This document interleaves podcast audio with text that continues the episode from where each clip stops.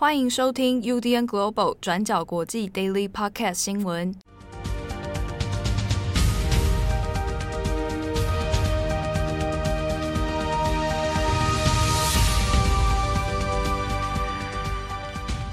Hello，大家好，欢迎收听 UDN Global 转角国际 Daily Podcast 新闻。我是编辑七号，我是编辑惠仪。今天是二零二一年七月七号，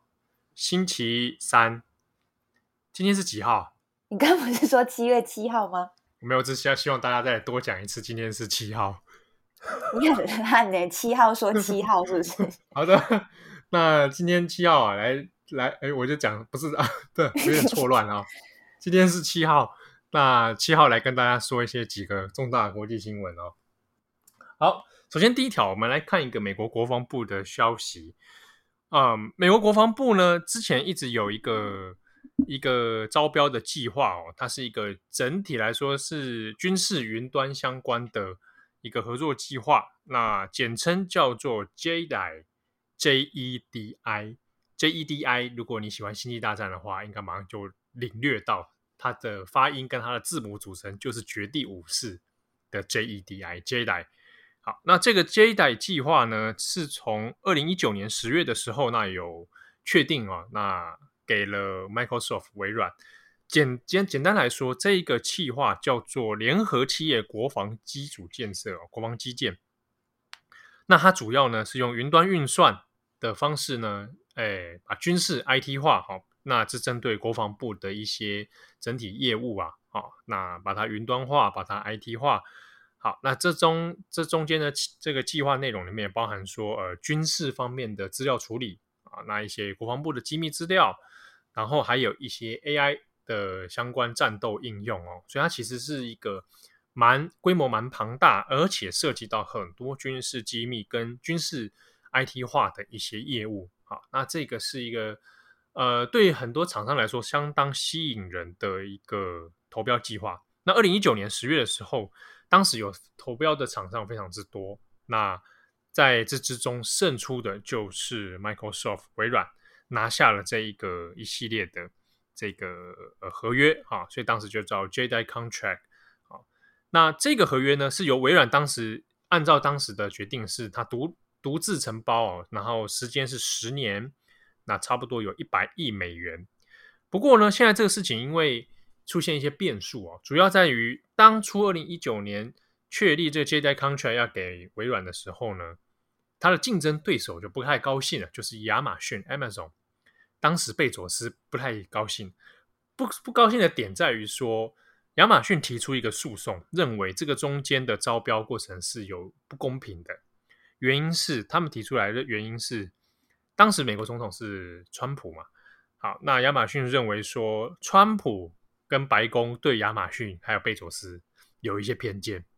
啊，那这个偏见在于，呃，之前因为川普很多次都点名说这个。呃，亚亚马逊旗下的《华盛顿邮报》就一直在攻击川普啊，所以就怀疑说，Amazon 啊、呃，贝佐斯啊，你们整体来说就是 hate Trump，所以才会说导致你最后这个合约不给亚马逊而给微软啊，这是当时诉讼的一个争点，认为说有不公平待遇的事情存在哦，所以呃就打出了官司，好，那一路就诉讼到现在。好，那这个事情后来在美国国防部呢，最新的进度就是在美国当地时间六号的时候，就取消了之前微软所拿下的这个独揽十年的合约哦。好，那这个事情宣布之后，有可能这个合约要重新再进行招标。好，那事情一出来，当然就出现了股价的波动了啊，微软就受到了一些冲击，就开始往下挫，然后 Amazon。看起来很有机会的 Amazon 就又往上上涨了哦，而且涨的股价呢也是单日涨幅也是创了一个新的高纪录哦。好，那这个也很有趣的是，国防部可能接下来在这一个事情上面，这个所谓的 JEDI 这个事情上面呢，可能会再做一些调整，它可能会让变成是多家供应商来做这个资源的提供哦。好，那会叫做。取名会是是一个新的合约，叫 JWCC。好，那这种可能就不会有一个单一厂商来独自承揽。好，那相关的这个事情呢，其实微软自己还是有一些看法跟意见啊，就会认为说，诶，国防部也其实应该在意愿上面还是很属意微软的啊。那当然，微软自己有出面也有说，诶，对于技术方面的认可啊等等。好，那希希望是提供社会舆论哈，还有一些媒体观察，能够提供一些信心。好，那这边可能跟大家讲一下，为什么大家这会对这一个 contract 这么感兴趣，然后同时又涉及到这么多蛮敏感的事情哦。这之中呢，主要在于说，因为如果你能够取得这一个国防部的合约的话，啊，基本上也当然保障了你很多企业生存下去的一些优势哦。因为你在这里面，在这个计划当中，你就得负责呃国防部的相关机密资料啊、云端处理，然后相关的运算等等啊，所以基本上能够绑在一起的话，对你的集团是有很大的优势的，而且也是对于一种嗯整体企业来说是一个呃认可的指标啊。你这个集团啊，微软或者 Amazon，你有能力来处理这个相关的业务哦。那这个业务里面其实包含的层面非常之多哦，除了你说后端的一些资料储存啊，那一些资料库运算等等，那也包含到一些实际的战斗层面哦，比如说 AI 的实际运用啊。好，那之前微软还推出过一个一些产品的介绍，比如说呃，怎么把 AR 实境、扩充实境能够运用到实际的战场上面哈，那士兵戴的。这个电子头盔，那它上面有一些什么样的数位运算运用能力啊？那等等，那这些东西除了提升美国军方的这种电子科技的战术能力之外呢，当然它其实本身也就涉及到非常多，整体来说，你整个集团要发展的一些未来前景。所以当时在呃投标的公司里面，除了 Amazon，除了微软之外呢，当然也有包含其他啦，像 Google 啊、IBM。都是有表达他们的兴趣的。好，那接下来这个这些公司们到底会不会再进行呃协商或者投标啊？那这个目前还有待观察哈。那各家厂商当然是表示有兴趣，但也要看看后续的结果怎么样哦。那目前呢，这个新的合约版本可能就不会是先前那个一百亿美元的啊。那更多更少不确定，但有可能研判是可能会更多了。好，那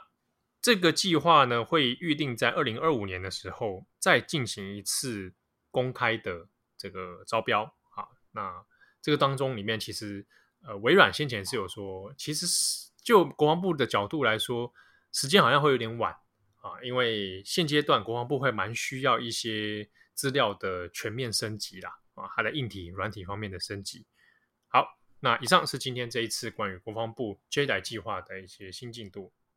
好，那么下一则我们跟大家更新一下有关中国的新闻。在七月六号，也就是昨天晚上，中国网友呢就开始在微博还有微信的公众号上面发布了一个消息。指出说，许多中国大学，像是中国最好的几个大学，清华、北大、复旦大学等等，这一些学校的 LGBT 学生社团以及个别相关社会组织的微信公众号，全部都被集体清理。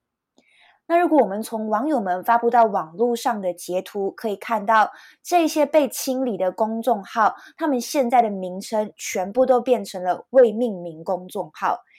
意思也就是说，如果你原本的名称可能叫做呃性别性向平等协会好了，那你现在被清理之后，你的这个名称就会变成未命名公众号。那虽然名称是被改变了，但是你原本账号的 logo 以及你的简介是依然被保留下来的，所以网友们还是可以从 logo 以及简介里面认出原本的这些公众号。那一般上，在中国的处理方式的话，如果你今天的公众号名称被标示为未命名公众号，简单来说，其实也就是你的公众号可能涉及一些违规的问题，所以系统要把你的这个名称给收回来。那所以这一次其实也就是用了一模一样的理由，像是这一次这些被集体清理的账号，他们的名称除了被改成未命名公众号之外，他们的页面呢，其实也是这样子显示的，就说接到相关的投诉，这些公众号违反了相关的管理规定，所以目前已经屏蔽了所有的内容，账号也已经全部停止使用。但具体来说，这些被清理的公众号是因为什么原因违规，跟中国过去一贯的处理方式是差不多一样的，那就是都没有给予一个呃具体的解释。那这样子的一个事件，其实对于中国的 LGBT 社群来说是一个呃很重大的打击。那我们从不同的留言里面，其实可以看到说网友们不同的观点以及心情。那我们这边整理几个给大家看，像是就有网友说，在这方面。他对于中国已经完全丧失了信心跟希望。那也有网友说，那不管你是什么性取向，你全部都给我生三胎。其实也就是在说，中国最近刚刚开始实行的那个三胎政策措施嘛。那另外也有网友说，就因为这一点，我不希望台湾跟中国统一，因为台湾已经同性合法化了。那如果统一之后，中国一定又要采取新的国安法来调整台湾的法律。但其实同时，我们在留言区里面也可以看到一些很极端的留言，像是针对同志的污名化，像是就有说同性恋本来就是病，就是怪物，所以即便这次中国不封号，也不可以鼓励，不可以倡议这种行为。那其中一则比较讽刺的事情是，有一个网友就截图，那那张截图上面呢，其实就是 CGTN，也就是中国的国营媒体中国环球电视网的英语频道。他在六月二十号的时候就分享了欧洲的同志游行，也就是每年六月会在欧洲举行的全球同志骄傲月 （Pride Month）。那这个网友就放了这张截图，然后就留言说：“终于让我找到这张图了，请问是精神分裂吗？你在外面支持 TXL，在国内却封号 TXL。那 TXL 其实就是呃同性恋的拼音。”那其实相关类似的事件呢，在二零一八年也曾经发生过的。在二零一八年的四月十三号，当时候微博就声称说，他们要展开为期三个月的集中清理行动。那清查的对象是包括涉黄的黄色的黄，然后还有宣扬血腥暴力、同性恋题材的漫画以及相关的短片内容。那这边要特别注意的是，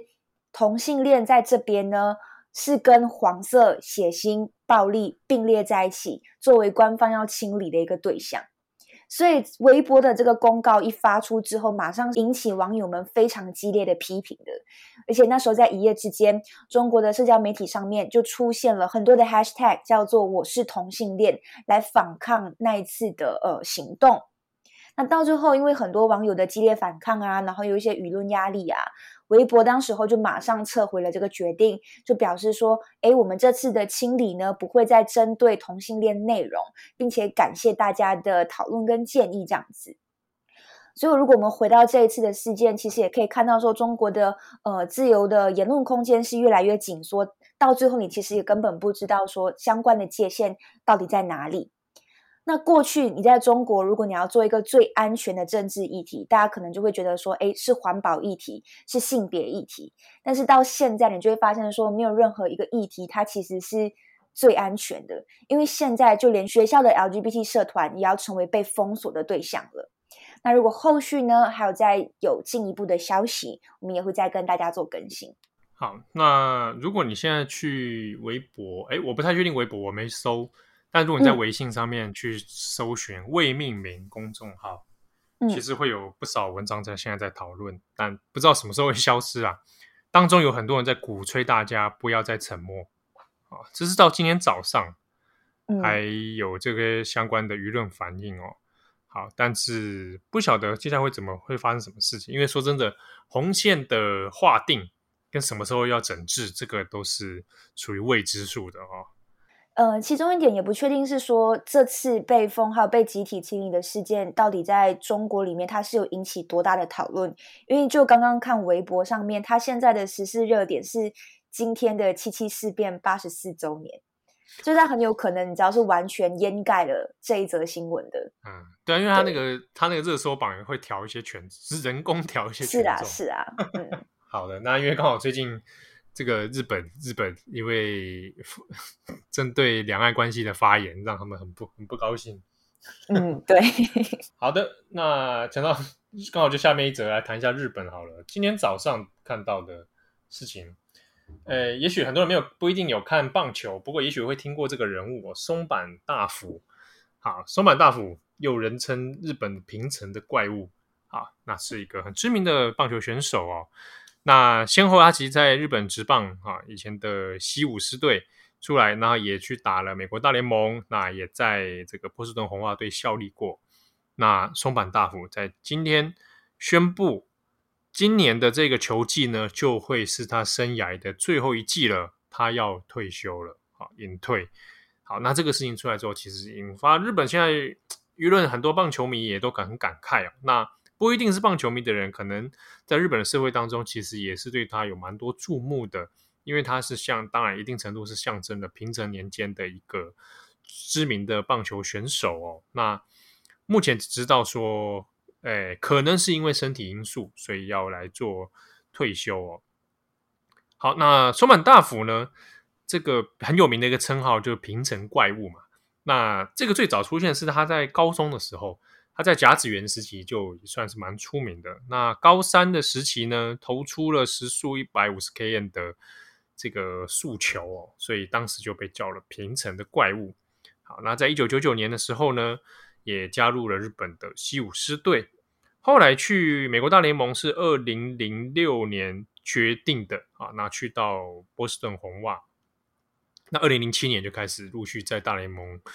这个打球，那而且表现也是蛮辉煌的哦。好，那后来大概因为身体有出一些状况哦，有受伤，大概二零一三年左右，哦，开始就换队到印第安人，那也陆续去了纽约大都会等等，那表现起起伏伏。好，二零一四年后来就再回到日本了，好，一直到现在。好，那他的隐退消息其实。根据今天早上日本新闻的说法，是他本人觉得，哎，也是很亏下戏啊，就是非常，哎，有点懊悔啊，就是心心里面其实是有点不甘心的啊。不过详细的细节可能也会等球团来做这个公布啊。那目前只说可能他的身体因素有点不太能够继续打球啊，那还不确定。好的，那以上是今天的国际新闻。我是编辑七号，我是编辑惠仪，我们下次见喽，拜拜，拜拜。感谢大家的收听，想知道更多详细内容，请上网搜寻转角国际。